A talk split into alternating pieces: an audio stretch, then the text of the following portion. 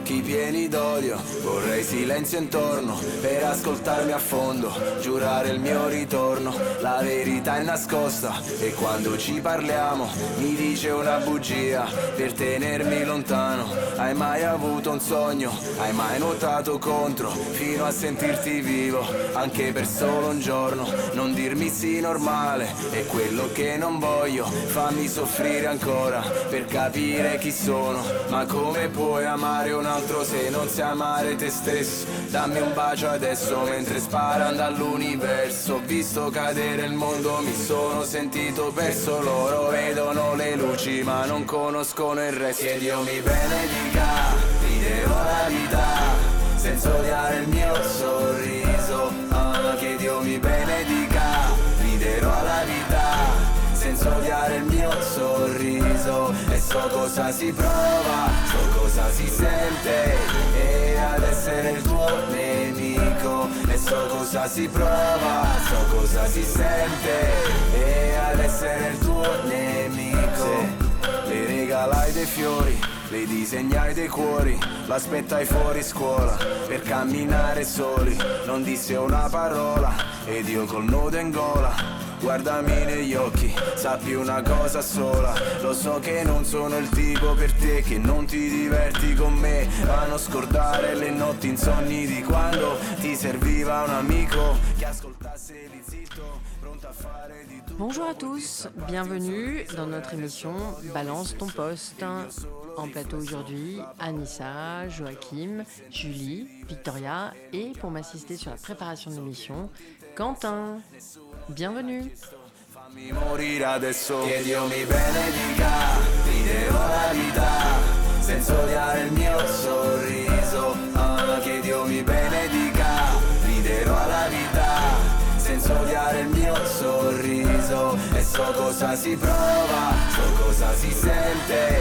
E ad essere il tuo nemico. E so cosa si prova So cosa si sente.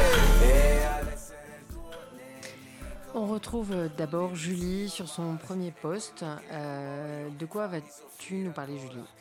Euh, Bonjour. Euh, je, Bonjour. je viens vous parler d'un portrait publié par Libération, un portrait d'un marin sauveteur qui s'appelle Tanguy Loup, de 37 ans, et qui travaille pour l'Aquarius, qui est un, un bateau pour sauver les, les migrants dans la Méditerranée. Mhm. Donc, euh, Libération a fait tout un, tout un portrait sur, euh, sur ce marin euh, qui a passé 54 semaines dans l'équipe SOS Méditerranée, qui est donc l'ONG qui secourt des migrants à la dérive entre la Libye et l'Italie. Ouais. et donc, ce portrait assez, assez fort de, de, ce, de ce marin qui raconte en fait son quotidien dans l'Aquarius. Et j'aimerais particulièrement citer le citer. Bien sûr. Donc, euh, à un moment dans l'article, il dit Mon rôle, c'est de, c'est de les empêcher de se noyer, de sauver leur vie. Après, leur destin, je ne peux pas y faire grand-chose. Ça, ça ne m'empêche pas de me sentir honteux, pas seulement en tant qu'Européen, mais en tant qu'être humain. Je suis vraiment mal à l'aise avec la distorsion qu'il peut avoir entre les principes comme ceux de la liberté, égalité et de fraternité et la réalité. Euh, tout au long de, ce portrait, euh, le, marin euh, commence ses phrases par Je ne veux pas exagérer, mais. Et, on peut observer que la réalité à laquelle il se confronte est assez assez forte et puissante. je ne saurais pas vraiment quel adjectif utiliser. Mais, euh, mais il est vrai que je pense qu'il est important de, de, se rendre compte que euh, ce que vivent euh, ces, ces, bénévoles, ces marins pour sauver ces vies humaines tous les jours. Est particulièrement difficile et, et, ça marque une grosse différence justement entre la réalité de ces gens qui fuient des gouvernements répressifs pour pour tenter d'avoir une vie euh, saine et euh, ce que peuvent euh, rapporter les médias ou, ou l'opinion publique sur tous les débats qui, qui, qui, dérivent par rapport à la question de migrantes est assez, assez je perds mes mots aujourd'hui, assez vaste. Et, et, donc voilà, et je trouve ce, ce, portrait en fait très émouvant et, et, je pense que le travail de libération par rapport à, par rapport à cet article est, est assez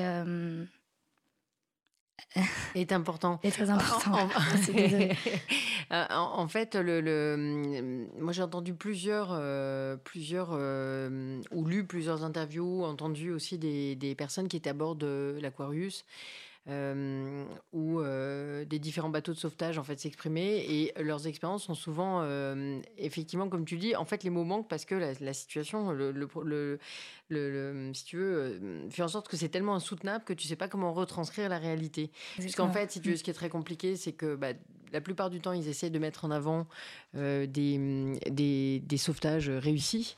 Euh, mais parfois, en fait, si tu veux, quand ils arrivent, euh, voilà, les gens sont, morts dans les, bateaux de fortune, les, bébés, les femmes, les, hommes, etc.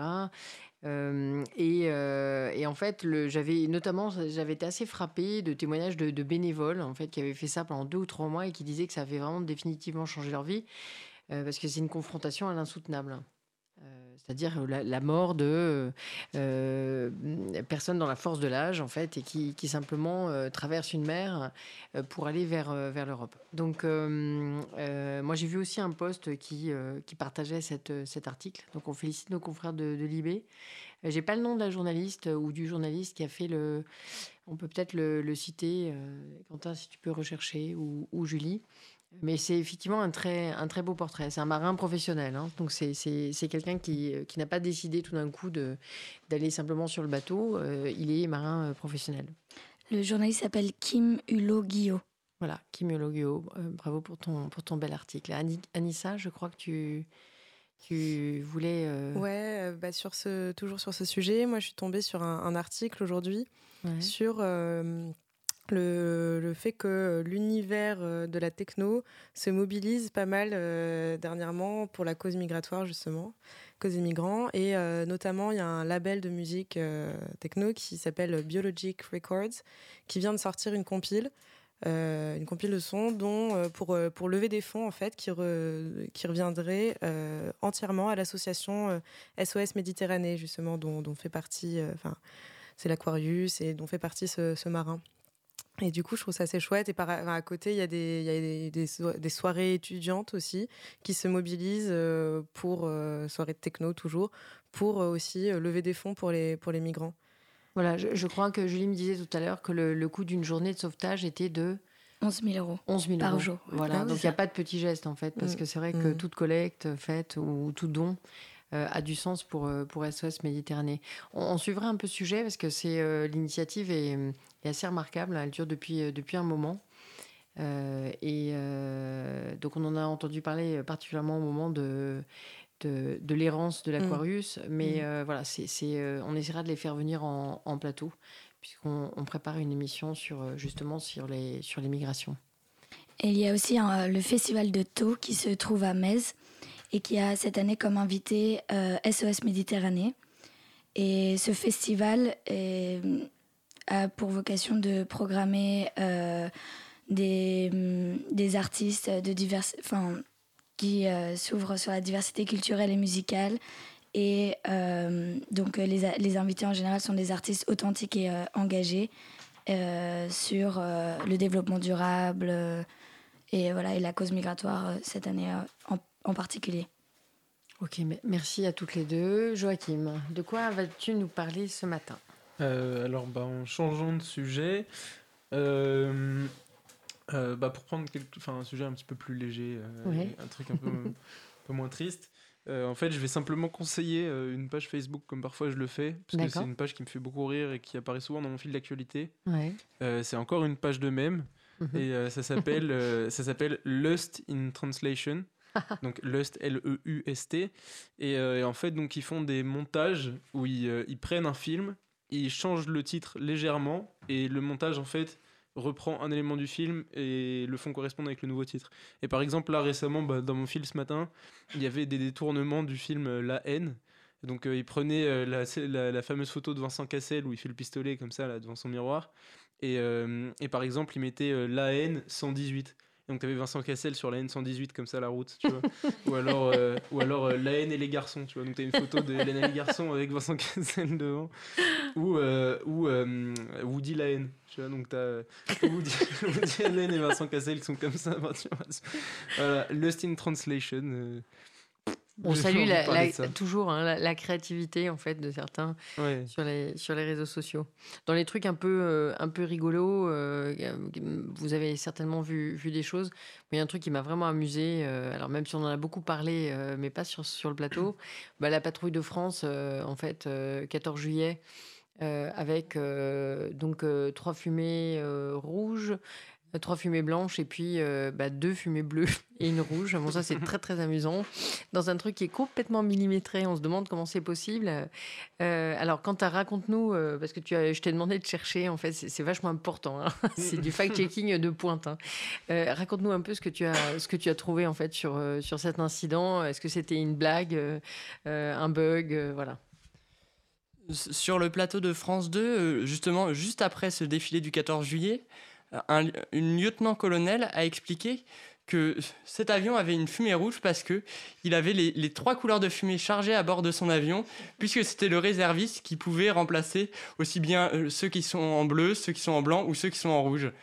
Et puis ces derniers jours, on a entendu qu'apparemment ce serait une erreur lors du briefing euh, avant le défilé, lors de laquelle, du coup, il, il, aurait, pas compris qu'il devait le, faire en bleu. Bon, bon, ça nous a bien fait rire euh, de la même manière que, alors, on espère qu'il n'y a aucun blessé, même léger, mais euh, en fait, des motards, euh, en fait, se sont un peu télescopés aussi le 14 juillet. donc, donc s'ils vont tous bien, bon, ça fait, un, ça fait un tout petit peu sourire quand même. C'est tellement précis. Euh, c'est tellement euh, symbolique et vraiment c'est une parade vue dans le monde entier que ça, ça fait un peu rire en fait quand on, quand on fait des, des petits trucs. Est-ce que vous avez des choses drôles? Est-ce que vous avez vu des choses drôles de votre côté? Sur les motards? Non, pas Parce que moi sur les motards j'ai vu euh, une blague qui disait que vu qu'il s'était rentré dedans à 6 km/h, Edouard Philippe allait faire passer le, la, la, vitesse des motards à 4 km/h désormais. c'est marrant ça.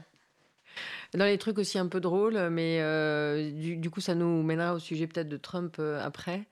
Euh, donc, le président Trump, en visite en Angleterre, a, été extrêmement discourtois. Il a fait un truc qui, ne se fait jamais. il a, il a coupé la route de, de, la reine. Donc, je rappelle que la reine a quand même plus de 90 ans. Euh, et euh, bah, comme il est assez grand, imposant, etc., euh, non seulement elle, se perdait derrière lui, et donc elle essayait de se frayer un chemin pour revenir à sa, au moins à sa hauteur, mais elle n'y arrivait pas. Et lui-même ne se préoccupait pas du tout de savoir où la reine était passée, alors qu'ils étaient ensemble deux secondes avant. et donc c'est assez drôle parce que des, internautes ont détourné ça, et alors que la reine essaie de trouver son chemin et elle fait plusieurs tentatives pour revenir à côté de lui, ils lui ont mis en fait par, par animation un ballon de foot au pied. Donc on voit la reine en fait euh, serpenter autour de Trump avec un ballon pied. C'était assez, assez drôle. Euh, qui a quelque chose sur Trump hein? Euh, Moi, Victoria, j'ai quelque chose sur Trump. J'ai ah. quelque chose avec un S, hein, donc au pluriel. il n'a pas été seulement discourtois avec la reine, il a été discourtois avec à peu près le monde entier, mais surtout avec Theresa May. Mhm. il a dit avant de la, de, la rencontrer donc, en Angleterre il y a quelques jours qu'il verrait bien Boris Johnson, Premier ministre juste avant de la voir, donc je trouve ça franchement pas très classe. Il a dit qu'il avait rien contre Theresa May, mais quand même, sachant que Boris Johnson, euh, donc je rappelle que Boris Johnson c'était un des leaders qui était pour euh, le Brexit et qui a décidé de euh, sortir du de, quitter le gouvernement de Theresa May en début de semaine. parce que Theresa May souhaite négocier avec l'Union européenne de façon soft, si on peut dire.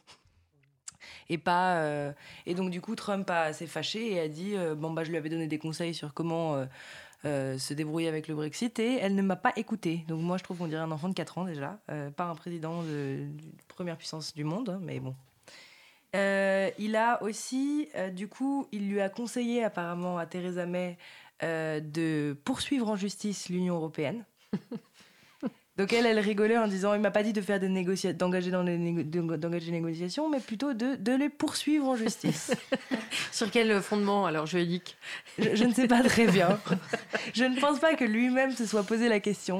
Euh, Qu'est-ce qu'il a dit aussi? Il lui a dit que donc il, donc euh, il a dit euh, ça ça on l'avait on l'avait peut-être évoqué précédemment, mais il a, il a dit que l'Union européenne était un ennemi, euh, qu'il avait de très bonnes relations avec Poutine et que donc les États-Unis avaient de très bonnes relations avec la Russie et que enfin et en, fait ce qui s'est passé il y a donc quelques jours, c'est que l'enquête du FBI sur la participation de, de 12 agents russes, agents secrets russes euh, aurait, aurait interféré avec l'élection de 2016. Euh, donc euh, ils ont été. Qu'il a donné gagnant. Ces 12, oui, ces 12, ces 12 espions russes ont été condamnés. Voilà. Donc. et. Condamnés dans leur pays. Ils ont été condamnés. Non, non, ils ont été condamnés aux États-Unis. ils ont été expulsés en fait. Expulsés. Ouais. ouais, bah du coup. Voilà. non, non, mais je suis pas sûr qu'il y ait une condamnation. D'accord, bah on, on... Si, si, bah, de... ouais, ouais, je crois qu'ils ont été condamnés. On fera du, euh, fact-checking. Je, ouais, je sais pas si en tout cas, ils ont été expulsés. Ouais, en tout cas, ouais, d'accord. Ce qui est peut-être une forme de condamnation. on peut toujours s'en sortir de toute façon. non, mais on, on vérifiera parce que c'est un truc, à mon avis, qu'on va pouvoir suivre en fait, cette affaire. Mais du coup, ce qui est beaucoup plus récent, c'est euh, donc euh, la rencontre de Trump à Helsinki avec le président Poutine. Euh, pendant laquelle il a en fait euh, complètement décrédibilisé ses services euh, de renseignement en disant que en fait c'était pas vrai parce qu'il avait demandé au président Poutine si c'était si ses espions étaient bien sur le travaillaient bien pour le compte de la Russie ce à quoi Poutine a répondu non c'était pas la Russie et donc du coup le président Trump a décidé de répondre je ne vois pas pourquoi ce serait le cas du coup. Oui, alors ça c'est formidable parce qu'en fait, il demande au président Poutine de faire du, fact-checking. Et, Poutine est vachement bon en fait pour faire du fact-checking. Hein. Mais alors ça fait un, vrai vrai pataquès. Ah, ça fait un vrai pataquès. Y compris auprès des, républicains. Ce que je trouve, oui, moi ce qui m'a fait beaucoup rire ce matin en me réveillant, c'est quand j'ai trouvé un post euh, qui expliquait que même Fox News était Alors fâché contre le président Trump. C'est-à-dire que j'ai vu, moi j'ai vu un présentateur de Fox News qui s'énervait et qui disait euh, là c'est plus une question de droite et de gauche, c'est juste du grand n'importe quoi. Et donc euh, voilà, que, Fox, que même Fox News euh, désapprouve, moi je trouve ça, c'est un grand moment de l'histoire. Ou tu veux dire démocrate républicain voilà, c'est plus une histoire politique. Oui, mais il disait, c'est, c'est plus une histoire de droite et de gauche. Et justement, il me semble qu'à son retour, comme tout le monde lui est tombé dessus, il s'est excusé mais de la ah manière la plus ridicule qui soit, en disant non, excusez-moi, c'est pas ce que j'ai voulu dire, c'était un lapsus, ma langue a fourché. et, vraiment, je... qui peut gober ça? Alors en fait, il, est assez intéressant ce, président Trump parce que en, avant le, justement, avant qu'on passe à l'antenne, on discutait dans la rédaction. Et euh, on se disait, bah justement, je sais plus, c'est Anissa ou Victoria, quelqu'un disait, mais est-ce que ce gars est un troll En fait, qui est là pour euh, foutre le bordel, qui disait ça C'est toi, Victoria? Oui. Ouais. Euh, ou, est-ce que c'est plus grave que ça? Il y, a, des thèses qui disent donc il y a, des, psychiatres qui se sont groupés en disant qu'il avait une maladie psychiatrique. Donc est-ce que ça ressort de la, de la provocation, de, quelque chose d'un peu différent? Il y, a une forme de mégalomanie. moi, je me souviens notamment d'une déclaration qu'il avait faite euh, qui m'avait absolument stupéfié. Alors, je pensais que c'était un truc du graphie, puis je me suis rendu compte que non, c'était une information. Euh, il avait dit que dès, qu'il est arrivé au pouvoir, il avait dit Moi, je, ça suffit maintenant, je vais régler le conflit israélo-palestinien. Voilà, parce que en fait, tout le monde traîne sur cette affaire depuis, euh, depuis trop longtemps et maintenant ça suffit, on va régler ça. Du coup, il a décidé de régler ça en déplaçant l'ambassade américaine de Tel Aviv à Jérusalem, ce qui a bien foutu le bordel. Hein. Ça, a bien marché. Donc il a déjà commencé à mettre son plan à exécution. Hein. C'est un visionnaire. Voilà, donc euh, du coup, c'est quand, même, euh, c'est quand même extrêmement préoccupant parce que du coup, il n'y a plus de régulation. Euh, un minimum de régulation aux, États-Unis des relations internationales.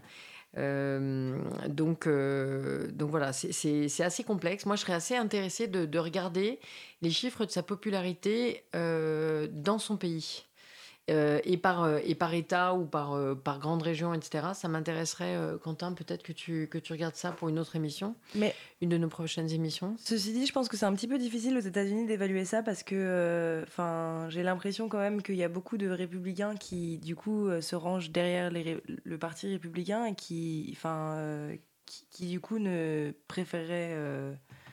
je sais pas comment expliquer préféreraient mourir plutôt que de dire qu'en fait euh, leur président n'est pas le bon président et qu'ils se sont trompés. Donc il y en a qui commencent à le dire, mais. Euh, mais même si c'est timide, il doit y avoir quand même des organismes un tout petit peu indépendants de sondage, euh, je suppose.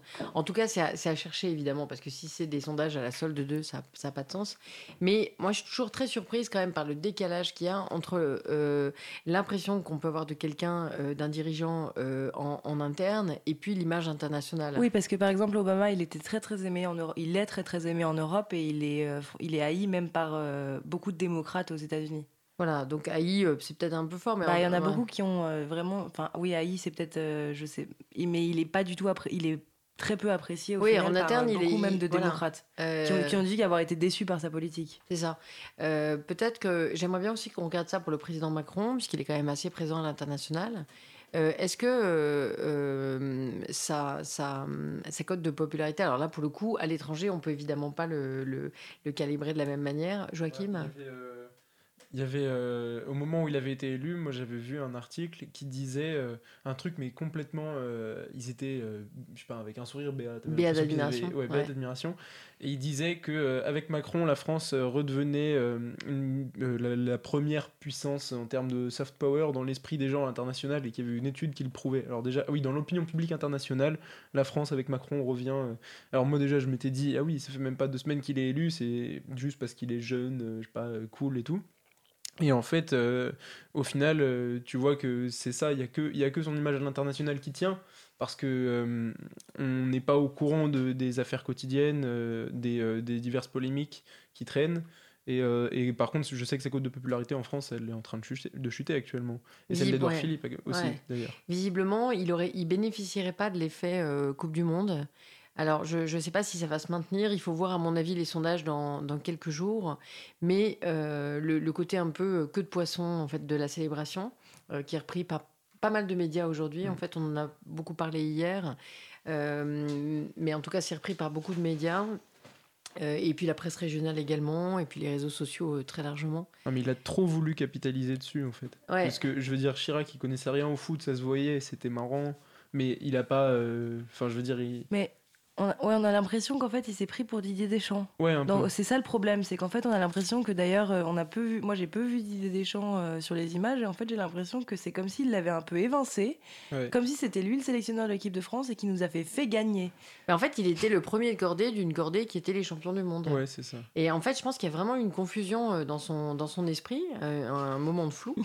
Non, mais vraiment, je me suis interrogée parce que je pense qu'il s'est joué un truc dans sa tête. Je pense, euh, euh, d'ailleurs, euh, sur mes réseaux sociaux, quelqu'un disait Rendez les jouets. Rendez vos jouets, monsieur le président. Mais il y a vraiment un truc qui est hyper intéressant en termes de captation. C'est-à-dire qu'on a l'impression qu'à un moment, un truc lui a échappé. Il était trop content. il voyait ça trop comme une façon de, vraiment bah, de pouvoir se mettre en avant, etc. Et en fait, il est dans toutes les, euh, dans tous les, dans tous les, dans toutes les photographies, c'est-à-dire il est au centre. Euh, ah et c'est assez étonnant parce que Deschamps, en revanche, euh, pendant hier soir, je regardais un documentaire sur sur la Coupe du Monde, donc dans les vestiaires des Bleus. Et Deschamps, pendant tout le documentaire, quand c'est un peu compliqué, quand on on, voilà, on, ils jouent pas très bien, ils ont des difficultés, voilà, ils, savent qu'il y a des mauvais échos dans la presse. Deschamps dit vous, n'êtes pas tout seul, je fais partie de l'équipe. Et des gens euh, très, très élégants, euh, qui n'a rien à prouver puisqu'il est lui-même euh, vainqueur de la Coupe du Monde, au moment en fait de, de, de, pouvoir bénéficier de tous les lauriers, se met un peu à l'écart en disant mais finalement bon j'étais pas sur le terrain en fait ils étaient sur le terrain. Mais ce qui est bizarre c'est que sa, sa discrétion en fait médiatique euh, elle est comblée euh, par Macron qui, a lui pour le coup, euh, il était même pas en Russie quoi.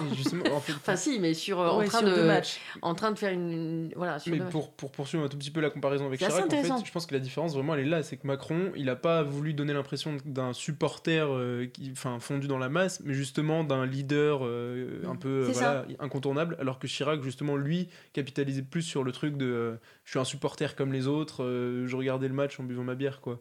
Et, ça. et je crie fort le nom des joueurs, même si je les connais pas. Et, on avait. ce qui est beaucoup plus sympathique au final et bien Oui. plus honnête. Mais, mais c'était aussi un jeu, c'est-à-dire que moi je me souviens par exemple Chirac, je, je, vous avez certainement pas ça en tête parce que c'est un peu plus ancien, mais euh, Chirac par exemple avait été euh, pris, euh, alors je sais plus si c'était sur une terrasse de, de, Brégançon, un truc comme ça, mais là où Macron veut faire construire une piscine, il avait été pris en, en, en slip, je crois avec une bière à la main ou un truc comme ça. Donc lui, lui jouait le côté, voilà, un, un, Français, je revendique d'être un Français beauf comme les autres. Mm. Et là on est dans quelque chose d'assez différent, mais de quelque chose de, de... moi ça m'a beaucoup intéressé, quelque chose d'assez enfantin. Oui, mais euh... il se comporte, c'est comme quand il leur dit n'oubliez pas d'où vous venez, euh, c'est dont vous parlez hier. Je sais pas s'il est maladroit ou si comme Trump, en fait, je me pose des questions. Est-ce ouais. qu'il est extrêmement intelligent et que du coup il a une stratégie bien, bien futée ou si en fait il est simplement juste à côté de la plaque. Ouais, à côté de la plaque. c'est Parce qu'il dit beaucoup ouais. de choses où on se dit, mais en fait, je crois juste qu'il est déconnecté. On en parlait hier avec Julie. Euh, on se demandait si quand il lui dit d'où vous venez, en fait, rappelez-vous d'où vous venez. Rappelez-vous d'où vous venez. Euh, on en parlait donc hier dans l'émission aussi. C'est de, on se dit, on ne dirait pas ça à quelqu'un qui, qui, vient d'un milieu très favorisé, qui a des parents médecins par exemple.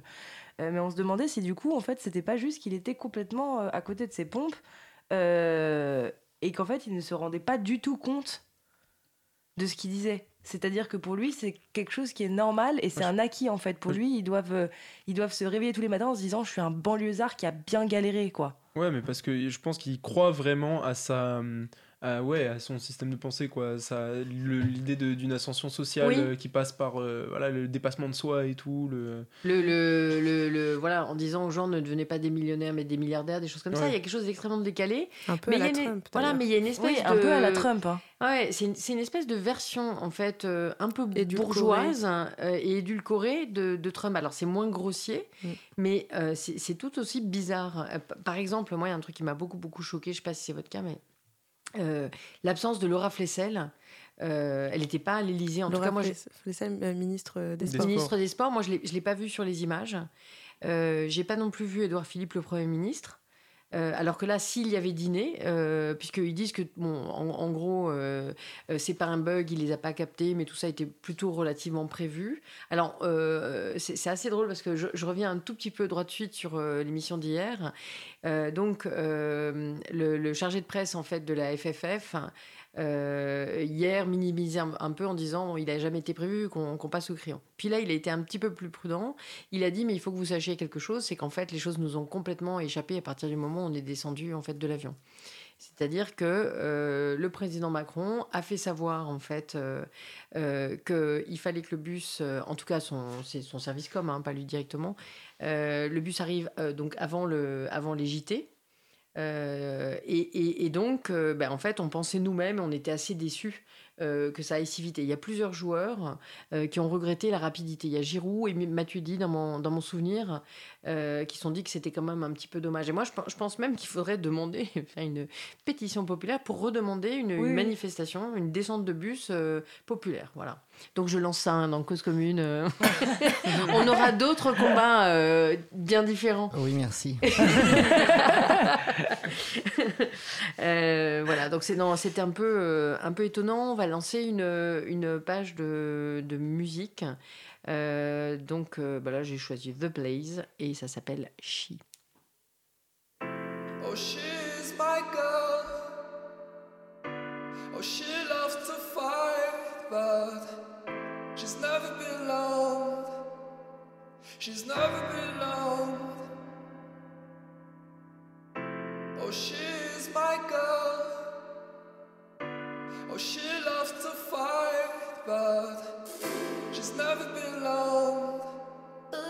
She's never belonged.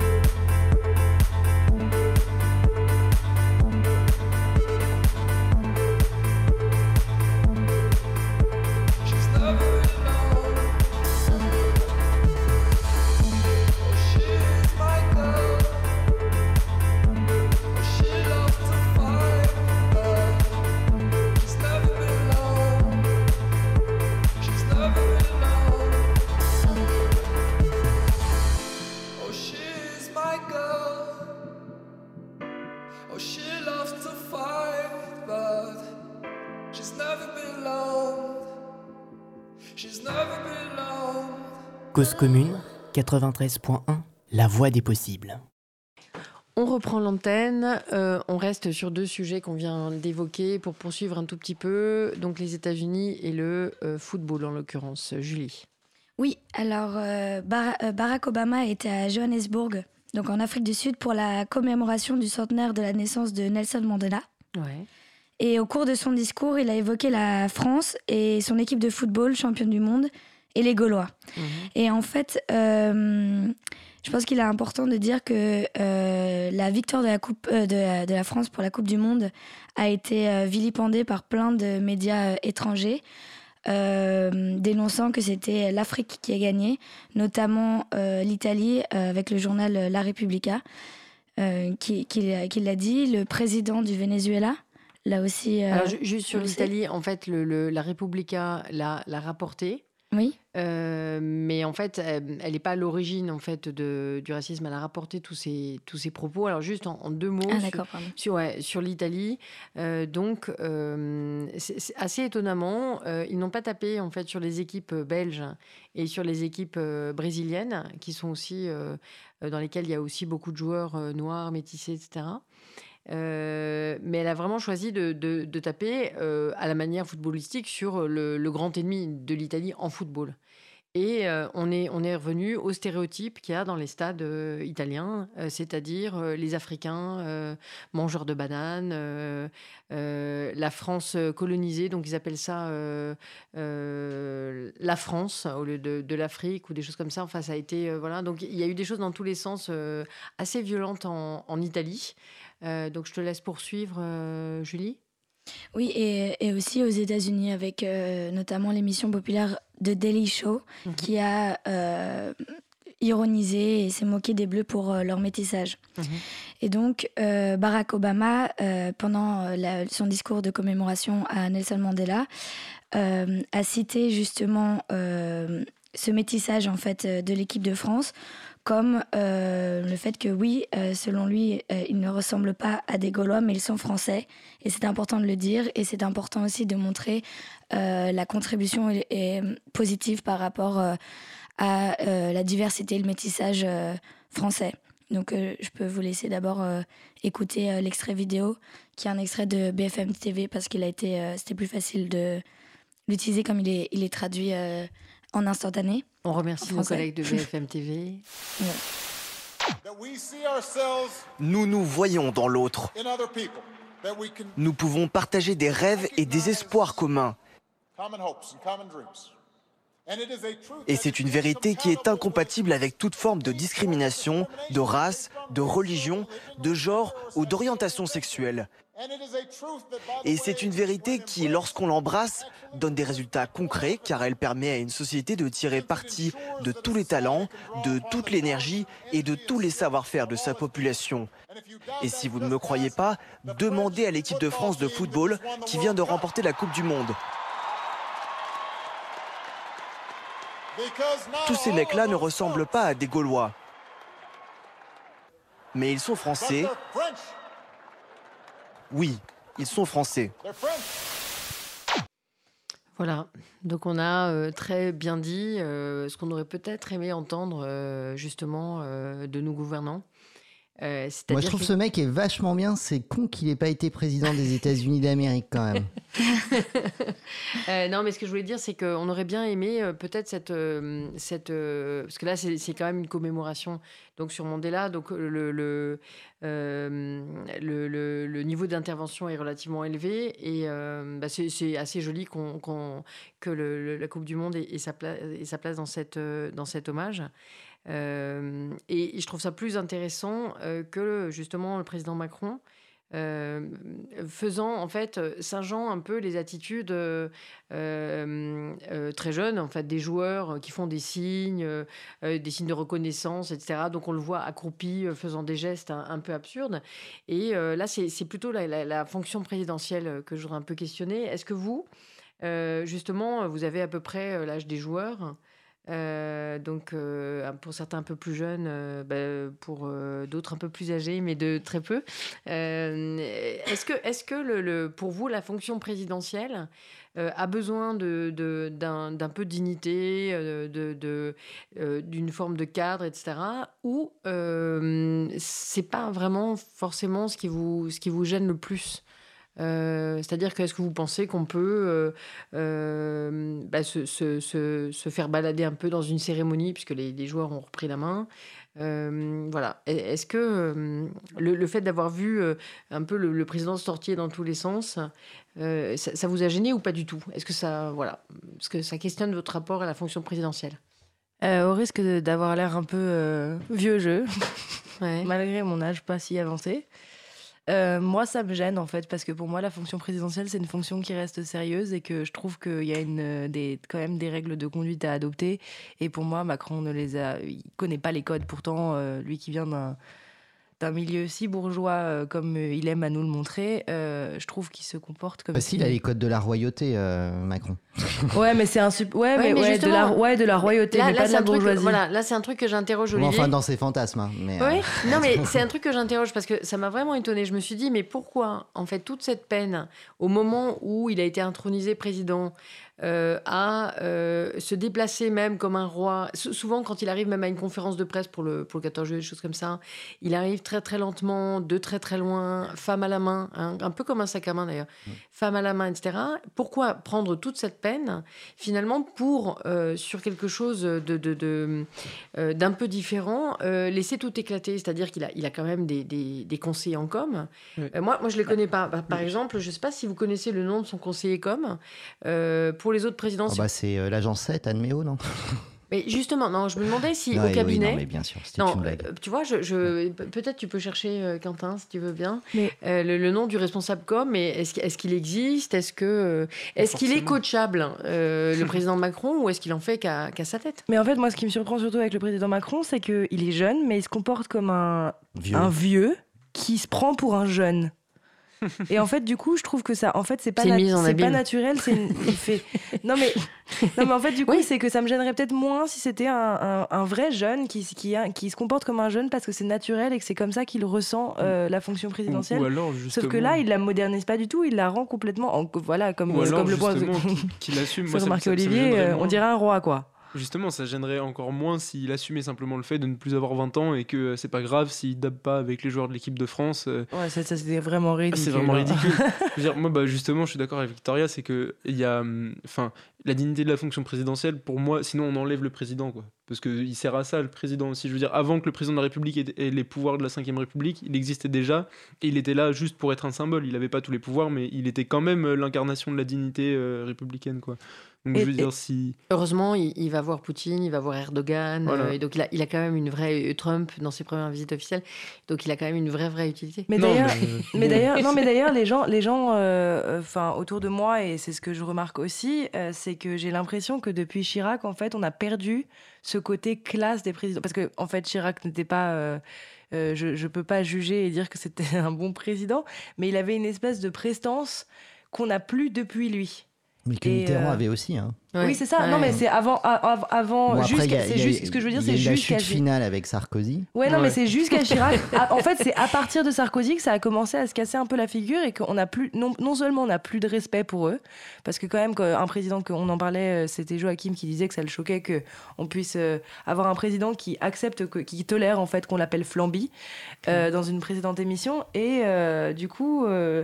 Euh, oui, euh, depuis entre Sarkozy, Hollande et, euh, et le président Macron maintenant, j'ai l'impression qu'on ne les respecte plus et ils ne ouais, se avec ce paradoxe chez Macron que justement lui il s'est imposé comme celui qui allait restaurer, mais c'était bah, sa vision à lui de la restauration de la fonction présidentielle qui était monarchique. Voilà, il avait les codes, les codes un peu mitterrandiens en fait, inspirés notamment par Attali, etc. Mais ça sert à rien de passer des plombes en fait, à passer près des pyramides en jouant sur des symboles en plus mm. qu'on dit peut-être maçonniques, des trucs comme ça, etc. que ce soit vrai ou pas, et prendre toute cette peine pour finalement euh, être transpirant, suant, euh, un peu gêné quand, quand, quand, les gens chantent. des, des, ils ont repris le, chant sur N'Golo Kanté. Alors il, il, est crispé en fait, hein, parce qu'évidemment il ne connaît pas, toutes les paroles. Non, mais voilà, les, heureusement qu'il n'a pas fait du yaourt sur la chanson.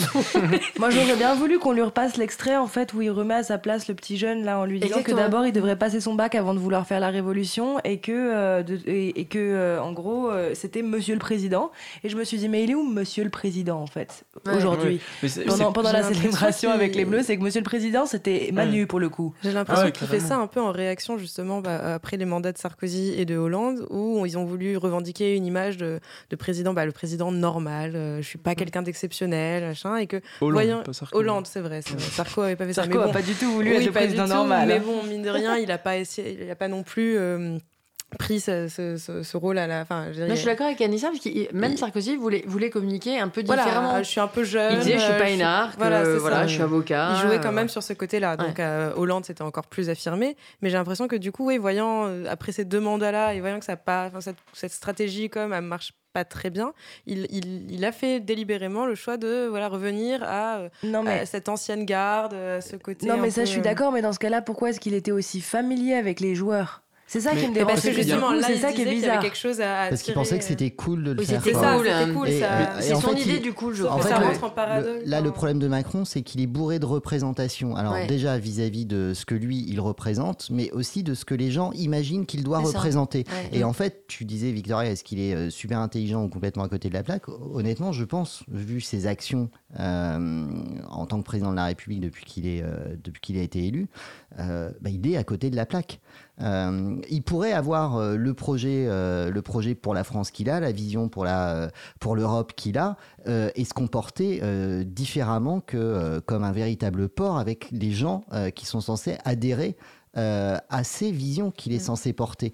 Et là, on est au-delà du euh, principe politique qui va dire on est euh, de droite comme Macron ou de gauche comme Mélenchon. Ouais. Là, on est en, dehors de ça. Ouais, ouais, complètement. moi, j'aurais adoré que ce mec soit capable d'avoir le discours qui puisse convaincre euh, les gens que euh, la vision du monde qu'il avait euh, était, était une vision qui, qui était désirable et, et, du coup on pouvait véritablement se positionner sur oui on est finalement il a peut-être raison c'est comme ça qu'il mm. faut que le monde avance etc et en fait il nous en a pas laissé la possibilité. Parce que Moi, je pense sentiment... que... vas-y vas-y mais j'ai le sentiment que justement c'est parce que son, son, comportement est pas tellement guidé par son projet politique mais plus par sa com quoi. Il, cherche à avoir une bonne spectacle. image c'est le spectacle. bah, en fait on revient bah, moi je pense du coup Anissa excuse-moi de te couper c'est pas pour faire du mansplaining, euh, comme, euh, comme, le disent les féministes, mais c'est plutôt pour, pour aller.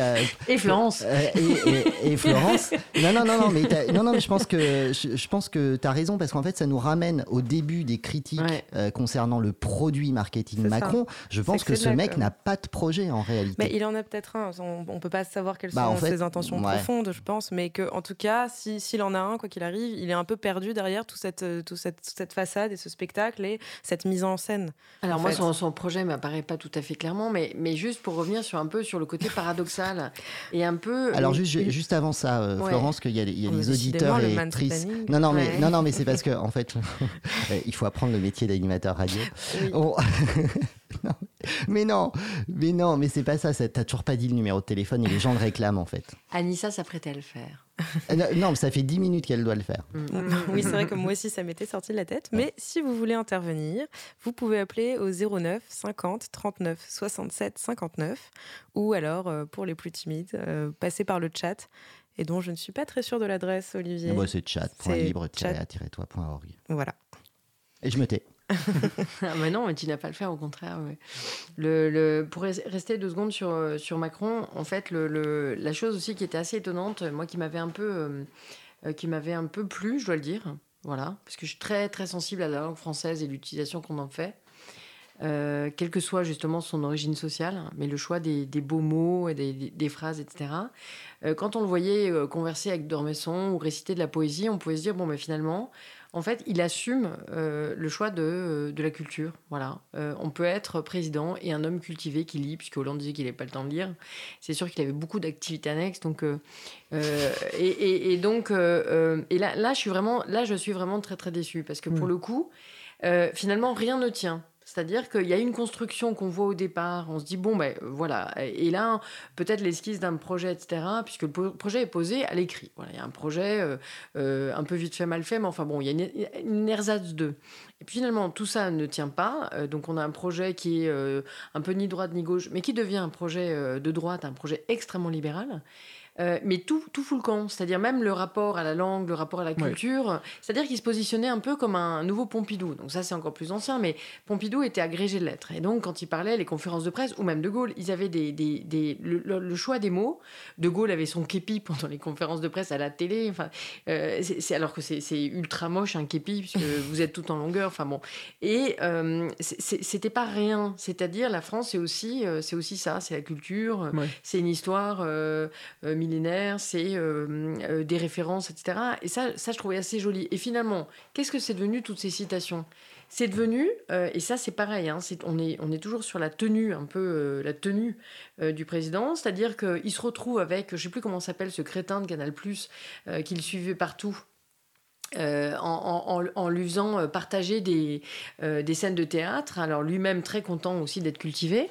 Et alors il le suivait vraiment partout. Et alors le Eldin. Cyril Eldin. Voilà. je, vraiment, je le déteste.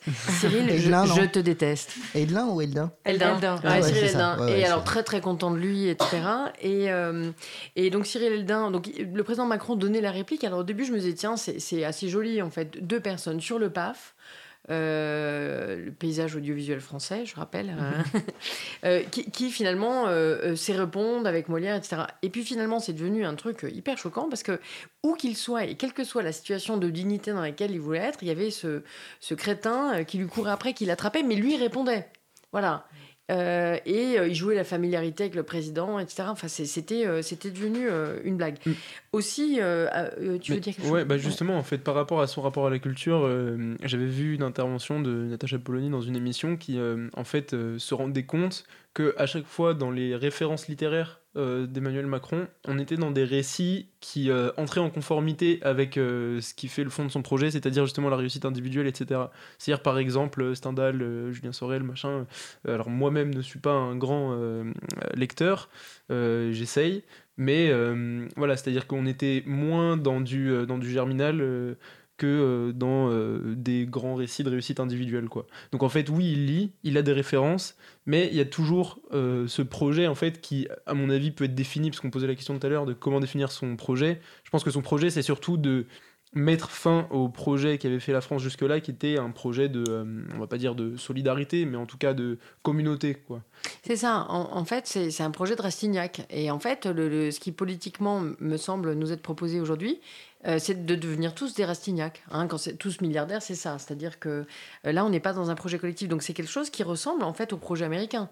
Mmh. Euh, côté, côté républicain, c'est finalement, ben, en fait, la réussite n'est qu'individuelle, elle n'est pas collective. Et je crois que c'est peut-être pour ça, pour revenir au foot un tout petit peu, c'est peut-être pour ça qu'il y a eu cette espèce de, de, de, de d'engouement euh, d'engouement euh, euh, collectif, c'est-à-dire que tout d'un coup, on est sur l'équipe. Hein, voilà. Et puis des gens qui sont en grosse galère, pour, pour, pour, une seconde, ils se retrouvent à être des champions aussi. Voilà. D'ailleurs, ça va. Enfin, c'est les dernières enquêtes d'opinion dont une est rapportée par Le Point aujourd'hui dans un papier qui est qui est en, en libre accès va dans ton sens, puisqu'en fait les, les le, corpus euh, interrogé euh, dit que bah oui, euh, il y avait cette envie de redevenir optimiste ok, euh, mhm. au travers de, cette, de, cette, victoire. En revanche, le revers de la médaille, c'est que euh, précisément, il n'y a pas eu de, euh, il a pas eu d'investissement de cet optimisme dans la personnalité du président, qui a perdu deux points en fait de popularité par mhm. rapport à, par rapport à, l'enquête précédente qui doit dater d'un mois. Donc ça va tout à fait dans le sens de, de, ce que tu dis. Voilà. Et, euh, beaucoup de, de loupés aussi de communication. Euh, Quentin m'a passé en fait un, tweet. Euh, Quentin qui, prépare l'émission mais qui, contribue activement par ailleurs. bah, tu peux peut-être nous le raconter puisque c'est toi qui l'as trouvé. c'est un, tweet qui m'a beaucoup fait rire. Donc lundi soir, le, chef cuisinier de l'Elysée a, a, fait un tweet avec toute l'équipe en cuisine et le président de la République en disant Fin d'une belle journée, les Bleus sont restés dîner finalement. Merci, Monsieur le Président, de toujours avoir un mot de remerciement pour les équipes et il finit en plus avec le hashtag I love my job. et alors, on voit, euh, alors c'est assez drôle parce qu'en fait, les, cuisiniers posent en mode équipe de France, euh, donc ils se prennent en photo et qui est au centre? Bah, le président Macron, voilà. Donc il a été à la fois le plus grand des cuisiniers, euh, le premier sur le terrain, etc. Et, et là vraiment, pour, pour, moi, il y a vraiment un trouble. Et monsieur, monsieur le président, ressaisissez-vous. Et aussi, moi, je voulais ajouter un truc, c'était que on, parlait tout à l'heure de dignité, machin, et du fait qu'il avait voulu marquer une trop grande proximité avec les joueurs, dont on voyait forcément qu'elle était fausse. Et euh, en fait, moi, ça m'a rappelé euh, l'épisode aussi où, euh, assez récent, je crois que ça faisait un ou deux mois, où il, a voulu, il avait voulu faire une sorte de fête jeune, cool, à l'Elysée. Ah, ah, oui, tiens. Et, et, du coup, il y avait un groupe. Alors en plus, c'était vraiment qui, qui, cochait toutes les cases. Je suis vraiment très content que les LGBT puissent avoir des représentants dans le milieu artistique et tout. Mais là, c'était le groupe qui se revendiquait LGBT, noir. Enfin, je veux dire, c'était voilà, vraiment pour dire on, est là, on les montre, euh, c'est notre groupe de service un petit peu quoi. Et, euh, et qui faisait la fête. Avec euh, maillot Rési et tout. devant sur le jardin de l'Élysée, de l'Élysée. Enfin bon, c'est de l'hérisée. De de l'hérésie, de l'hystérie. Mais ce qui était assez drôle, c'est que en plus, donc le président à nouveau était au centre. donc moi je dis juste pitié, les, les, communicants du président, mais, arrêtez de, de, faites quelque chose, extirpez-le de ce centre, parce qu'en plus Brigitte Macron du coup était sur le côté. Oui, oui, euh, il y a toujours amusé avec un petit peu de et tout, mais la photo était un peu détournée. Il y, a, même beaucoup de, de mèmes en fait qui, qui montrent que euh, le président Macron va passer une, un mauvais week-end en fait parce que euh, il a passé trop de temps, notamment à à faire des câlins à la présidente croate. c'est ça, oui, j'ai vu ça. Donc il y a plein de photos où on a l'impression qu'il l'embrasse euh, sur la bouche. Euh, il lui fait euh, des. C'était. Enfin, c'est une grande complicité. Une grande complicité, ouais. J'ai vu des photos détournées aussi de canapé où on disait il y en a un qui va dormir sur le canapé ce soir. Oui, c'est ça. Et en fait, Brigitte n'avait pas l'air si ravie que ça, en fait. Je pense qu'elle était ravie quand il y avait les joueurs, mais je pense qu'au moment de, de, la célébration sur, en Russie, je, je suis pas sûre que c'était très agréable. Enfin bon. Voilà, donc euh, bon. C'est vous sur tous les plans, monsieur le président. Et pour répondre à ta question, Florence, euh, le, conseiller en com de Macron est une conseillère, c'est toujours la même en fait, c'est celle qui était responsable du, euh, du programme à l'époque. Tu l'as, Nissa aussi? Non, j'ai pas son nom, mais je me rappelle. C'est Sibeth Ndi. Oui, voilà, c'est ça. D'accord. Ah, mais c'est pas celle qui avait envoyé le SMS avec Simone Veil. Oui, si, c'est ça, absolument. Tu, tu, peux nous. Parce que là, euh, on peut pas se priver du plaisir de le bah, rappeler. C'était quand, euh, quand Simone Veil était morte, euh, il y avait eu un screen qui avait circulé de la responsable comme de Macron, qui informait, je sais pas qui d'ailleurs, peut-être Macron lui-même, j'en sais rien, en disant Ça y est, la meuf est dead. Non. Si. Comment ça? Ouais. Mais, mais, mais comment ah ça oui, oui, oui, Ça, moi, j'avais. Julie et moi, on était à l'étranger, alors. Euh, bah, on, fera un, on fera un droit de suite là-dessus, parce que ça avait fait pas mal polémique. Alors, évidemment, euh, pas mal de gens étaient venus à sa rescousse. Euh, voilà, donc on reviendra, on fera un droit de suite.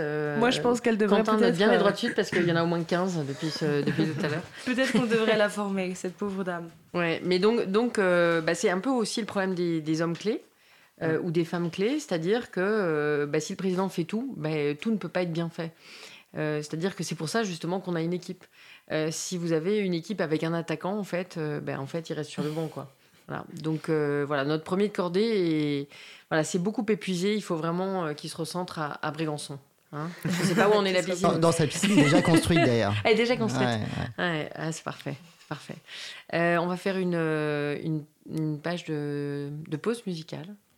Euh, je crois que c'est Anissa. Oui, c'est une chanson que j'ai choisie. Ça s'appelle The, The, Truth de Handsome Boy Modeling School, que je citais hier dans une émission.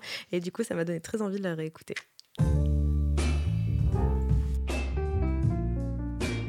Cause commune 93.1 La voix des possibles.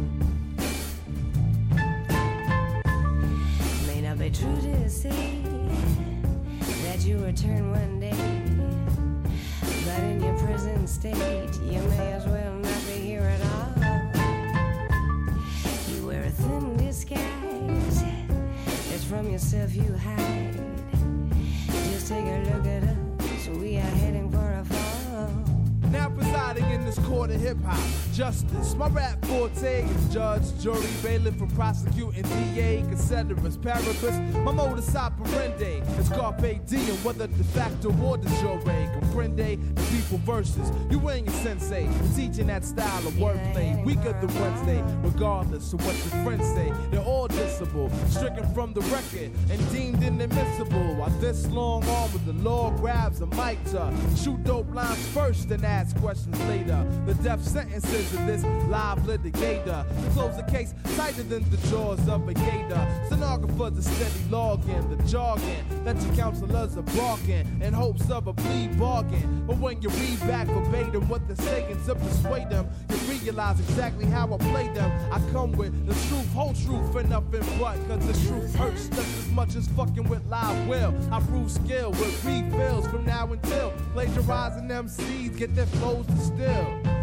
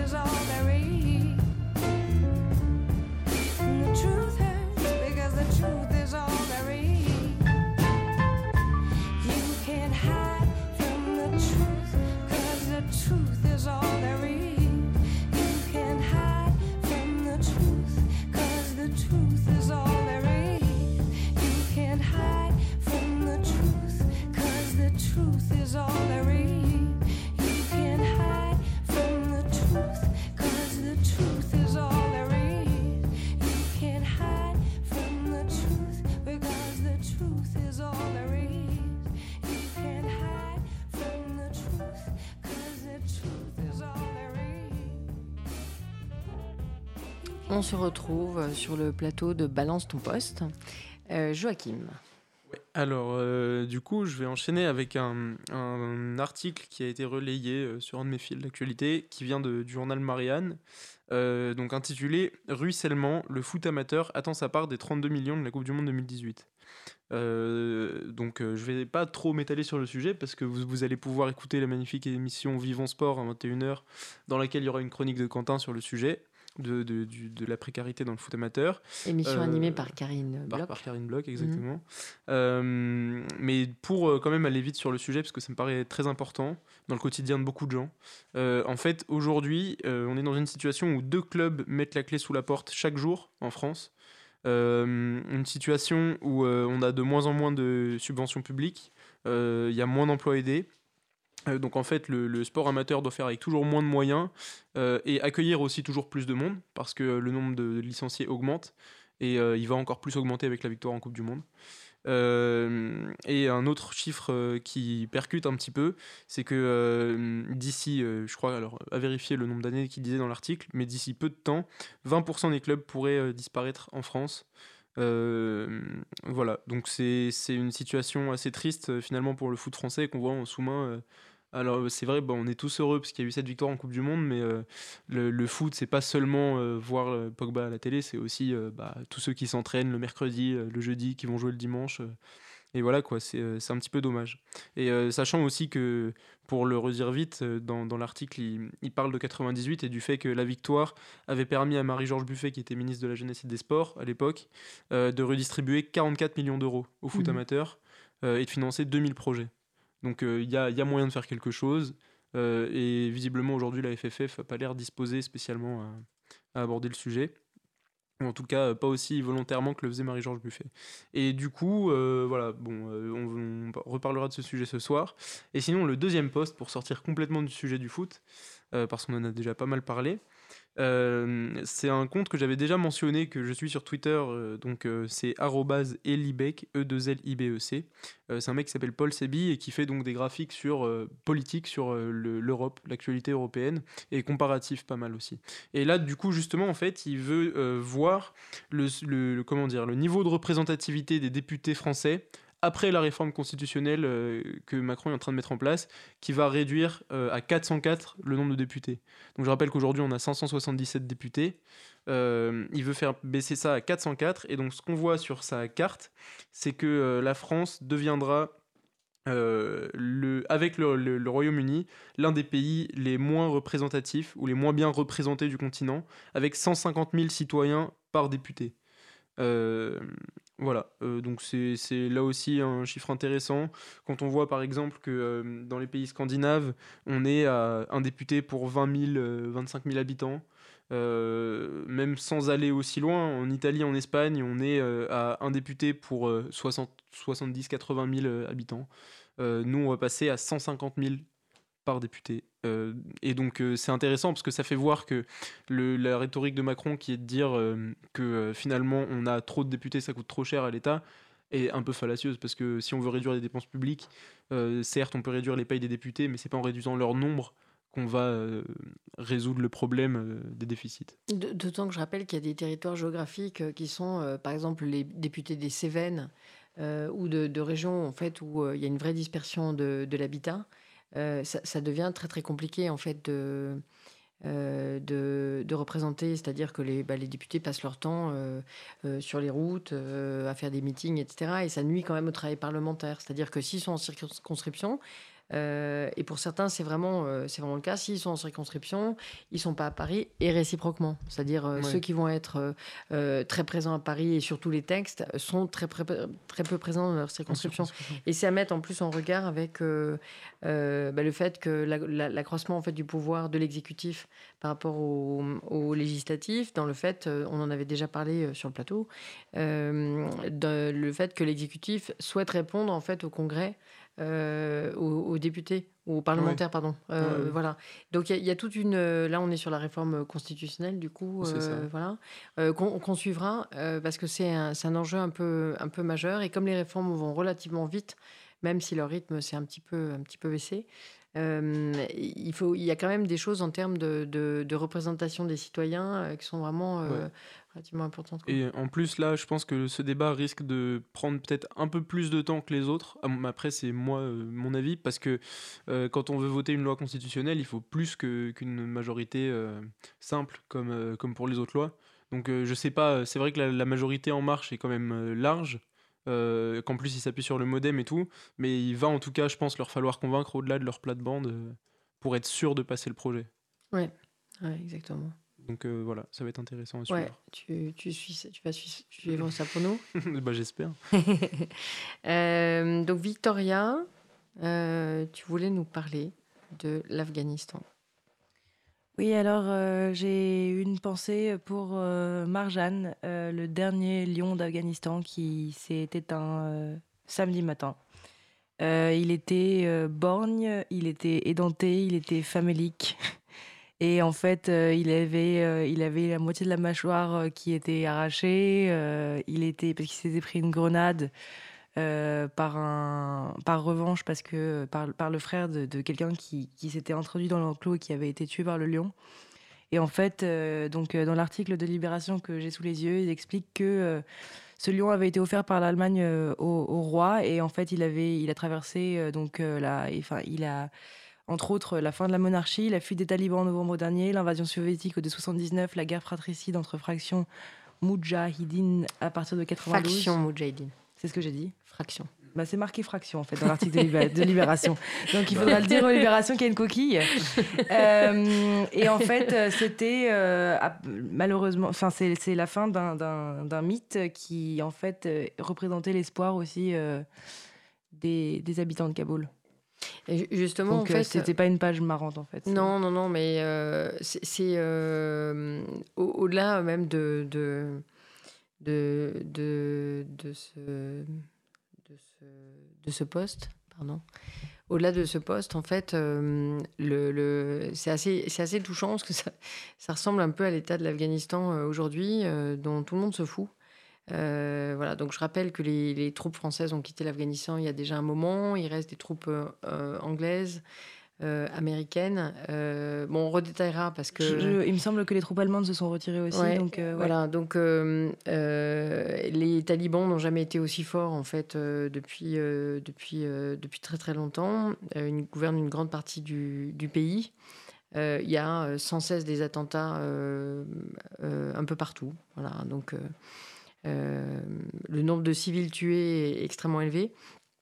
Euh, et puis, euh, bah, tout le monde s'en fout. Voilà. Ouais, Donc, non, mais euh, c'est vrai. Et puis d'ailleurs, l'état de ce zoo, moi, je trouve qu'il représente bien l'histoire de l'Afghanistan parce qu'en fait, il y avait, euh, ils sont passés de, de plus de 200 animaux euh, il y, a, il y a plusieurs décennies à en fait euh, très rapidement à 17 animaux encore en vie. Donc voilà, ils sont tous en train de mourir. Euh, les, les, les gens qui entretiennent le zoo n'ont plus d'argent euh, parce qu'ils peuvent plus être payés. Donc en fait, euh, ils mendient pour pouvoir nourrir les animaux, ce qu'ils n'arrivent pas bien, bien à faire. Donc tous les animaux ils sont dans un état euh, lamentable. Mais bon, voilà, c'était euh, la pour la petite note. euh, Bon, c'est tristissime. Ouais, c'est super triste en fait. Euh, Je m'en aperçois en vous racontant ce poste parce que je suis tombée dessus un peu par hasard. Mais euh, les habitants de Kaboul, les autorités de Kaboul, pardon, ont décidé quand même de rendre hommage à ce fauve lors d'une cérémonie funéraire, de lui dresser une pierre tombale qui raconte sa vie. Et euh, sa fourrure sera euh, donc euh, empaillée et euh, aux côtés de sa compagne qui est décédée il y a deux ans, Shosha, la lionne Shosha. Voilà, donc voilà. ça, ça- malheureusement, ça termine souvent en Afghanistan par des sépultures. Euh, mais bon, on, on suivra le sujet, euh, ce sujet comme d'autres. Donc, on, voilà, je vous, je vous évoque, euh, pas les personnes en plateau, mais les auditeurs qui nous écoutent. On est en train de travailler sur une émission euh, qui s'appelle Rien à carrer. Euh, justement, parce qu'il y a plein de choses dont on a quelque chose à carrer, mais dont on a l'impression que les gens n'en ont rien à carrer. Et voilà, donc pour non pas inaugurer l'émission puisqu'elle est en préparation, mais pour commencer à y travailler et réfléchir, et d'ailleurs toutes vos suggestions sont les, sont les bienvenues, Julie va nous parler du Nicaragua. Exactement. Alors, euh, j'ai lu ce matin dans le média Playground et ensuite euh, je me suis renseignée euh, plus sur le sujet. J'ai essayé de croiser les sources parce qu'elles disent pas toutes exactement la même chose. Donc, ça fait trois mois qu'il y a des mani- manifestations au Nicaragua, qui est considéré comme le pays le plus pauvre d'Amérique centrale. Donc, les raisons de ces manifestations sont parties d'une réforme des retraites qui a été euh, depuis euh, abandonnée, mais les manifestations continuent. Et euh, les manifestants, qui sont pour la plupart des étudiants, revendiquent la démission de leur président qui est accusé d'avoir établi une dictature avec sa femme Rosario Murillo, qui est la vice-présidente du Nicaragua. Donc, ah oui, je tiens à dire que le président du Nicaragua s'appelle Daniel Ortega. Et euh, donc, euh, face à ces euh, manifestations, son gouvernement les a réprimées. Depuis le début des manifestations, on compte plus de 350 morts, plus de 1500 blessés, dont un grand nombre d'étudiants, une centaine de personnes disparues et une centaine de personnes enfermées arbitrairement. Euh, il y a aussi notamment des étudiants qui se sont réfugiés dans une, église de Managua, qui est la capitale du Nicaragua, pour échapper à la violence euh, policière et euh, paramilitaire. Et, en fait, cette église a été assiégée par justement les paramilitaires pro-gouvernementaux le, le 14 juillet dernier. Ce président, donc ça fait 11 ans qu'il est au pouvoir et en, fait il a été réélu parce qu'il avait été aussi au pouvoir entre 1979 et 1990. C'était un ancien révolutionnaire qui avait été élu suite à un soulèvement populaire. Et là, il est revenu au pouvoir en fait en 2007 et euh, il a même été accusé d'avoir euh, truqué les élections pour être euh, réélu. Donc voilà, c'est donc voilà, c'est juste important de souligner, je pense, ces événements tragiques qui se passent au Nicaragua. Et il y a notamment l'ONU qui a qui a pris position par rapport à ces manifestations et, donc le secrétaire général de l'ONU déplore et condamne la violence contre les civils, y compris contre les étudiants et demande au gouvernement de fournir une protection efficace à sa population contre les attaques et d'assurer euh, le respect des droits de l'homme. Euh, et euh, il ajoute que les violences armées représentent une menace pour la possibilité d'une solution politique pacifique face à la crise actuelle. Et au jour d'aujourd'hui, il n'y a pas de, dialogue entre les manifestants et, le gouvernement, autre que ces violences ces violences euh, qui réprimandent justement euh, les contestations. Merci beaucoup Julie. Donc on, continuera à faire euh, des, séquences rien à carrer jusqu'à la création de notre émission dans Balance ton, ton poste. Voilà. Merci beaucoup. C'était super intéressant. on continue avec Anissa. de quoi vas-tu nous parler Anissa? Alors, moi, ce matin, je suis tombée sur une petite vidéo qui euh, parlait du, fait pour les femmes d'allaiter en public. Mhm. Et donc, c'était une sorte d'expérience où il y avait une, femme euh, se posait sur des bancs publics, enfin dans des lieux publics, et se mettait à allaiter son, enfant. Euh, et, l'idée, c'était de voir les réactions des gens autour. Et c'était des réactions à chaque fois très, très gênées et parfois même énervées, de, des hommes comme des femmes en réalité. Et donc voilà, c'est en fait c'est une question qui, se pose beaucoup en tapant en fait du coup en tapant sur Google euh, en faisant une recherche sur l'allaitement en public. La plupart des, premiers titres qui arrivent, c'est comment allaiter discrètement en public, euh, comment faire, enfin voilà, les, manières les plus discrètes de se cacher pour allaiter. Donc il y avait des études euh, il y a une étude qui a recensé le fait que 41% des Françaises trouvent ça embarrassant, sont gênées à l'idée de faire ça, contre seulement 18% aux États-Unis des Américaines. Et euh, aussi, un fait qui m'a aussi bah, pas mal étonné, euh, voire choqué, c'est que Facebook considérait jusqu'en juin 2014 les photos d'allaitement comme du contenu pornographique. Donc euh, voilà, je me suis demandé. Enfin, donc, en fait. Certaines peintures où on voyait un sein nu aussi. Oui, voilà. Bon, enfin. Et l'origine du monde aussi de Courbet. Ouais. Euh, voilà. Ouais. Ce genre d'aberration. Et, euh, et, donc dans un article, dans un article du Monde, on... il y a une, une, chercheuse qui retraçait un peu l'histoire de ce dégoût pour l'allaitement. Et en fait, il y en a que. c'est lié au fait à, deux choses. De fait, au fait que on a sexualiser en fait la poitrine des femmes à partir du, du 19e siècle, de manière générale le corps des femmes en fait. Et du coup, alors que c'est à l'origine bah, naturellement fait pour aussi euh, nourrir les, enfants. Ça, ça va avec pas mal des, affiches des pin-up ou euh, alors des magazines comme Playboy, euh, de, soft porn, des trucs comme ça. voilà, donc le corps des femmes a été de moins en moins considéré comme quelque chose de biologiquement fonctionnel et destiné à donner la vie, et voilà, mais plus comme un objet de désir. Et donc ça, a entraîné ce dégoût-là. Et par ailleurs, c'est le développement aussi de la nourriture pour, euh, pour les nourrissons, qui, voilà, qui a un truc marketing aussi. Et donc voilà, tout ça a concouru à faire que maintenant, bah, aujourd'hui, on trouve ça, euh, on trouve que l'allaitement, euh, bah, c'est dégoûtant et c'est gênant dans l'espace public, alors que ça reste une des fonctions originelles de la poitrine. Quoi.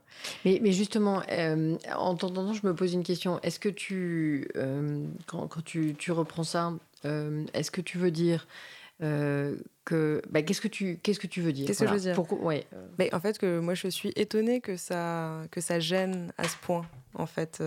Parce qu'il y a, deux façons si tu veux si, si je reviens pour nos auditeurs féminins et masculins en fait et tout le monde le sait il y a plusieurs types de situations mais il y a l'allaitement euh, en public, euh, mais simplement discret, où tu vois pas le, corps. Mhm. Tu vois, simplement, euh, il y a un vêtement ou, un, ou une écharpe ou quelque chose comme ça. Et puis, et puis il y a l'allaitement où on voit carrément ah l'enfant au sein. Tu vois non, bah alors là, dans le cas de la vidéo, par exemple, c'était très discret. On ne voyait rien. C'était juste une femme qui allaitait son enfant de la manière la plus discrète possible.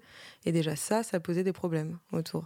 Oui, parce que moi, je suis pas très choquée par, euh, par l'idée de, de, se couvrir quand même un tout petit peu. Parce que voilà, quand on est au restaurant ouais. et qu'on est sur la place ah publique... Oui, non, il s'agit pas d'être oui, oui. exhibitionniste pour autant. C'était ouais. même de, non, non, mais des, des, allaitements où on essaye d'être... Enfin, on se cache un minimum. Ouais.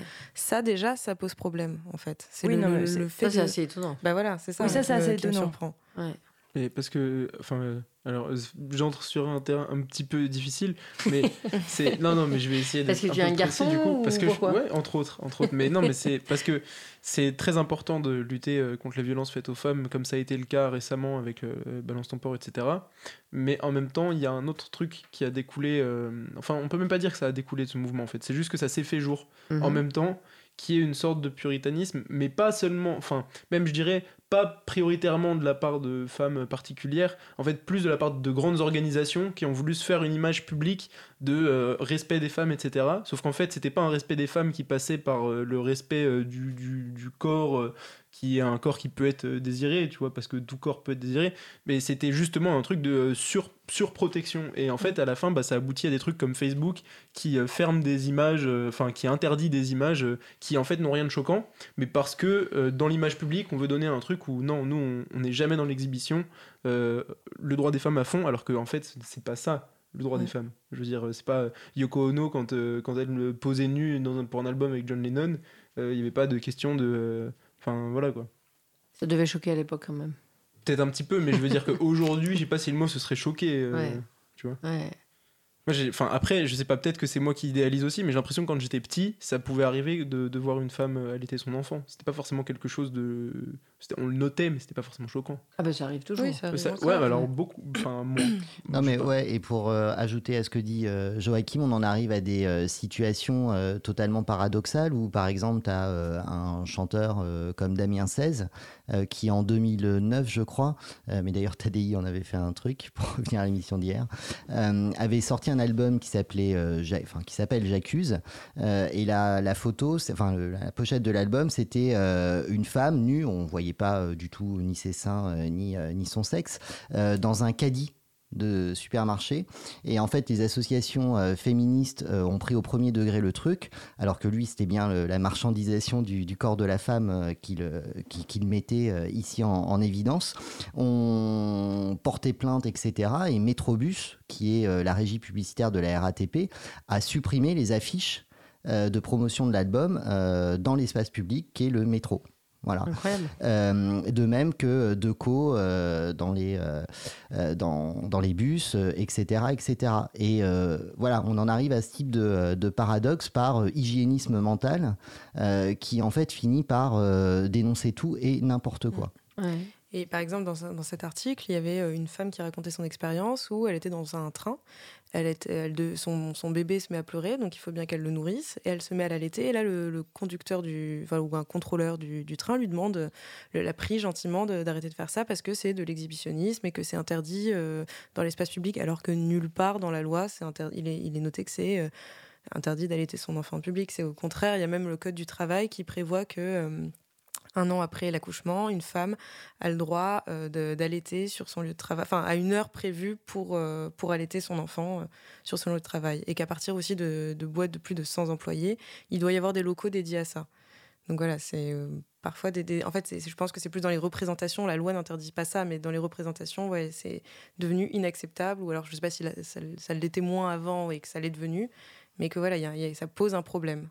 Moi, je trouve ça surtout plus intéressant que ce soit. Euh, ça pose plus un problème en France qu'aux qu États-Unis. Et moi aussi, voilà. En fait, parce que les, les, les Américains. C'est très étonnant. Même, ouais, oui. Je, je m'attendais très plus puritain. à l'inverse. Ouais. Ouais. ouais. Bon, à suivre. Ouais. Anissa, euh, Victoria. Oui, alors moi, j'ai besoin de faire une petite mise au point. En fait, euh, j'ai rendu, j'ai mis euh, les. ça m'apprendra à vérifier mes sources.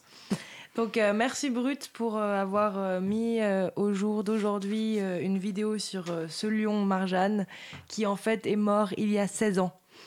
Donc en fait, euh, c'est triste quand même. Hein. Non mais c'est pas grave, tu nous as raconté un truc joli par rapport à, à- non non mais par, par rapport à l'histoire du zoo et euh, la, la géopolitique euh, du, du pays, donc c'est intéressant. Mais ce Et qui est en fait- intéressant, c'est de voir en fait que la, la- surtout la géopolitique du pays, elle est déjà si mal à l'époque. Et Ouais. qu'en fait, c'était Kaboul il y a 16 ans. Et en fait, c'est euh, en fait c'est Abel Guggenheim euh, qui anime Rayon Libre euh, qu'il faut que tu euh, remercies puisque c'est lui qui m'a envoyé un SMS en me disant dis à Victoria Merci que Abel. Et d'ailleurs, euh, ju- juste pour euh, revenir sur, sur alors vos- Rayon sur- Libre tous les dimanches tous les dimanches. à 14h. Ouais, avec Abel. hein. Mm. Euh, le, le- D'ailleurs, Brut fait feu de tout bois, puisque dans, dans un des postes dont on a parlé ce matin, qui était celui de Barack Obama à Johannesburg, euh, qui c'était l'équipe de France, bah, c'était sur Brut. Donc, euh, on reparlera en fait de, de Brut.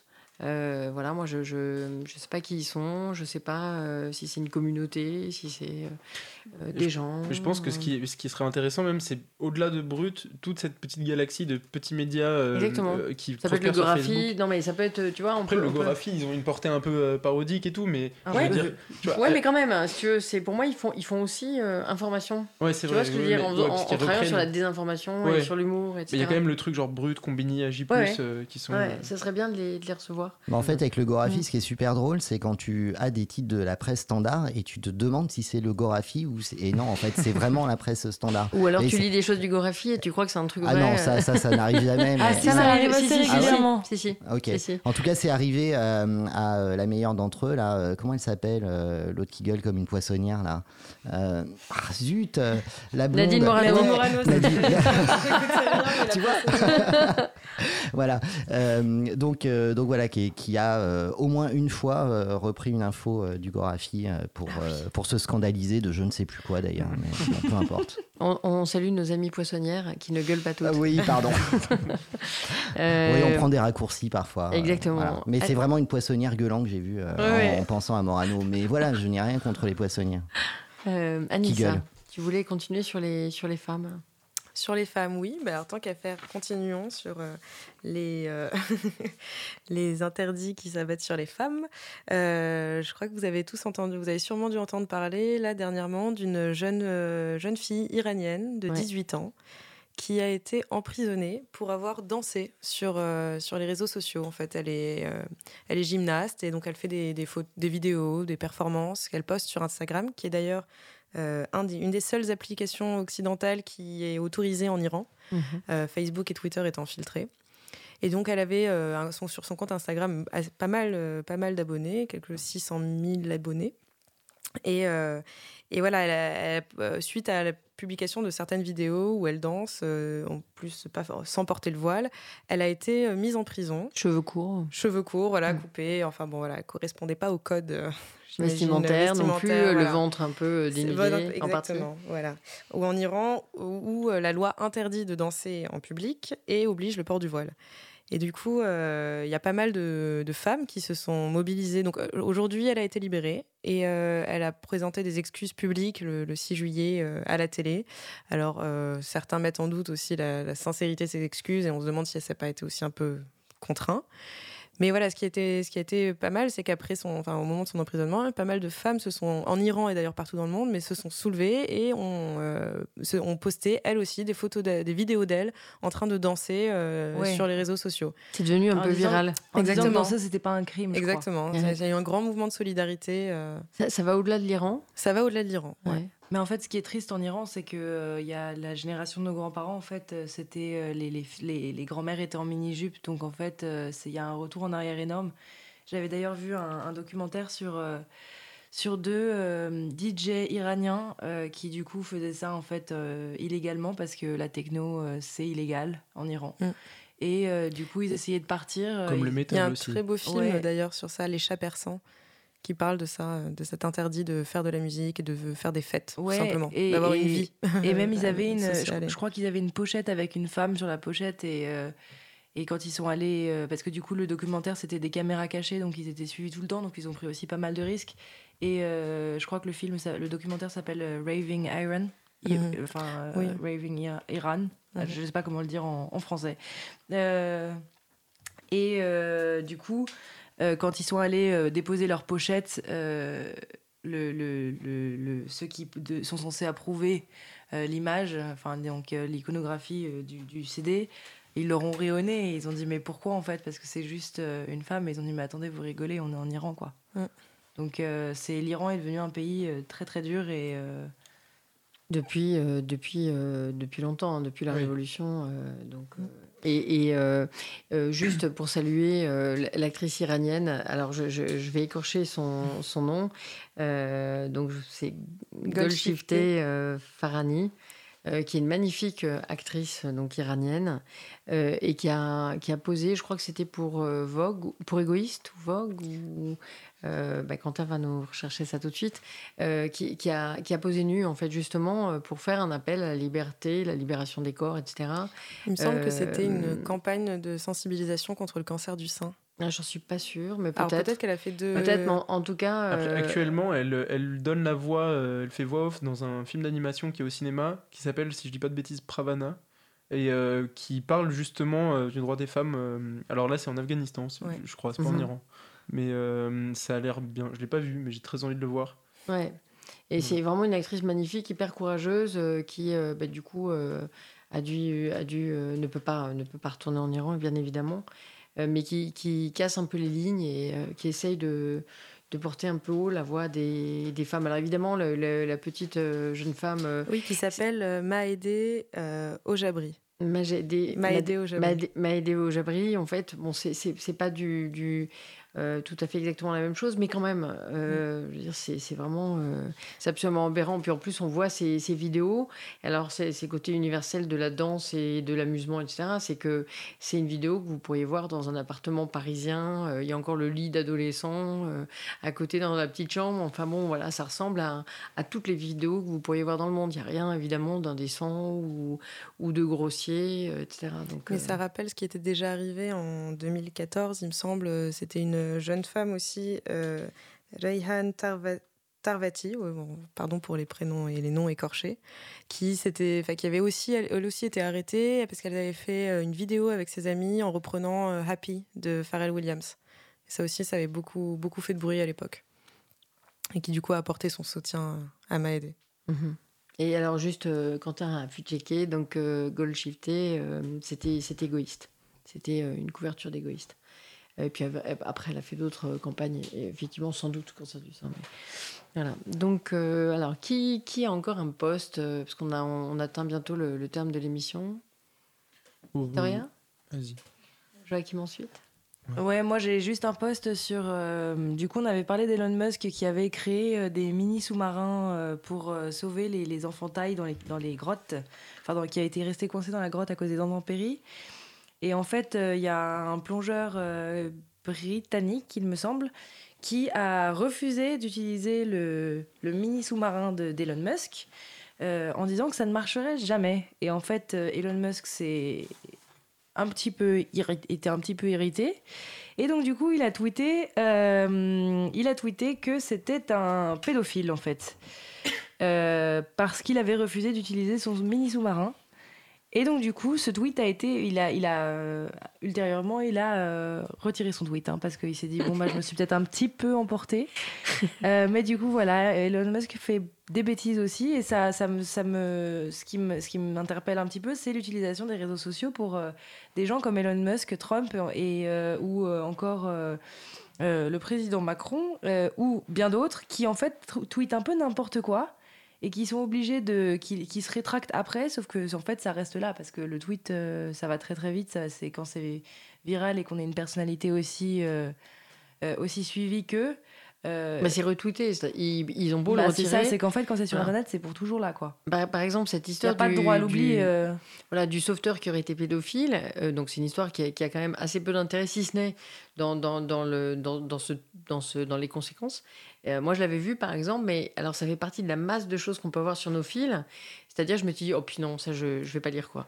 Parce que euh, du coup, on a une, telle masse de choses. Je me suis dit, quoi, euh, pédophile? Je me disais, mais comment il a pu aller chercher en, mode spéléo des gamins et, pourquoi il aurait été pédophile? Puis j'avais laissé tomber. Ouais, mais moi, je trouvais ça juste intéressant parce qu'effectivement, c'est du grand n'importe quoi. C'est que le mec, c'est juste énervé en fait. Oui, c'est ça. C'est comme quand nous, on peut le faire. On peut, enfin, c'est comme quand on regarde un match de foot et qu'il y en a un qui va dire. Ouais, mais c'est euh, universel.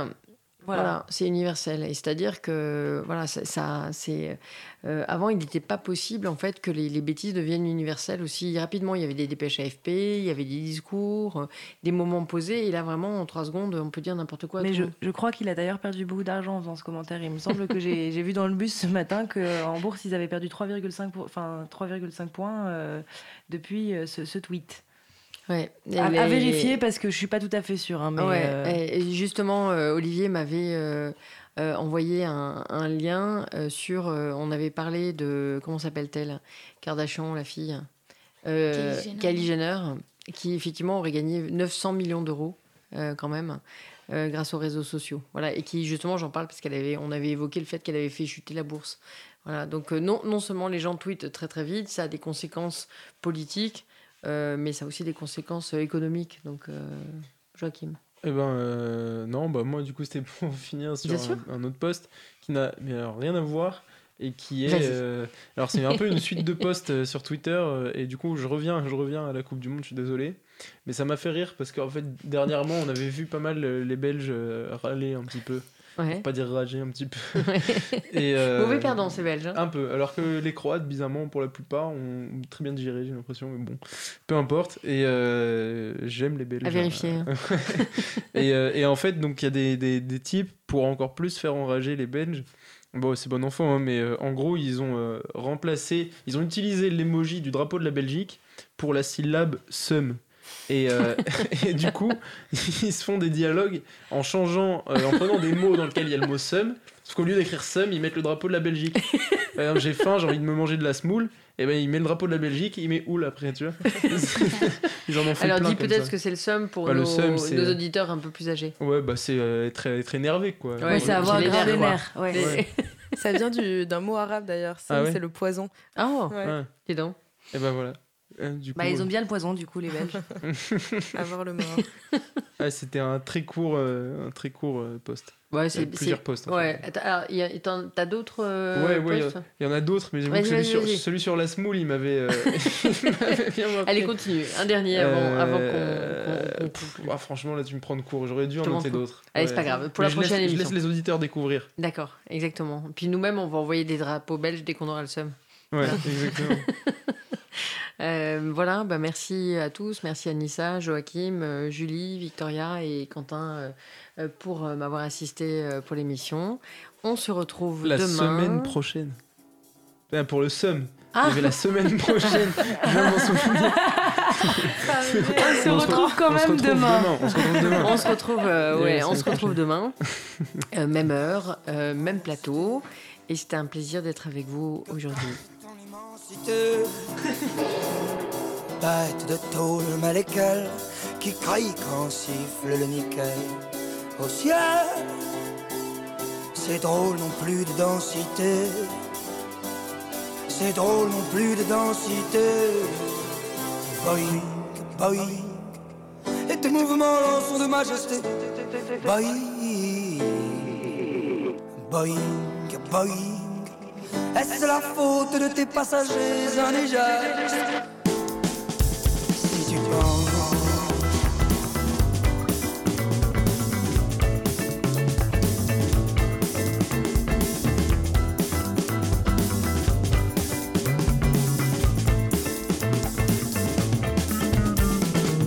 Jungle embuée d'azur aux arbres pour passer l'ennui.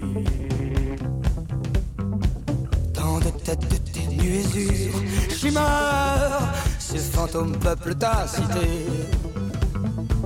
Blanc jardin suspendu aux heures du jour, ta forêt de vapeur. Abri notre monstre électricité. Notre monstre électricité. Boing, boing, et tes mouvements sont de majesté. Boing, Boeing, Boeing. Est-ce la faute de tes passagers indigestes Si tu penses Boeing, Boeing. Et tes mouvements sont de majesté Boeing, Boeing, Boeing. Est-ce la faute de tes passagers indigestes Si tu penses à ton frère Enfin comme un vieil éléphant la bouche à l'heure. Enfin, enfin, comme un vieil éléphant.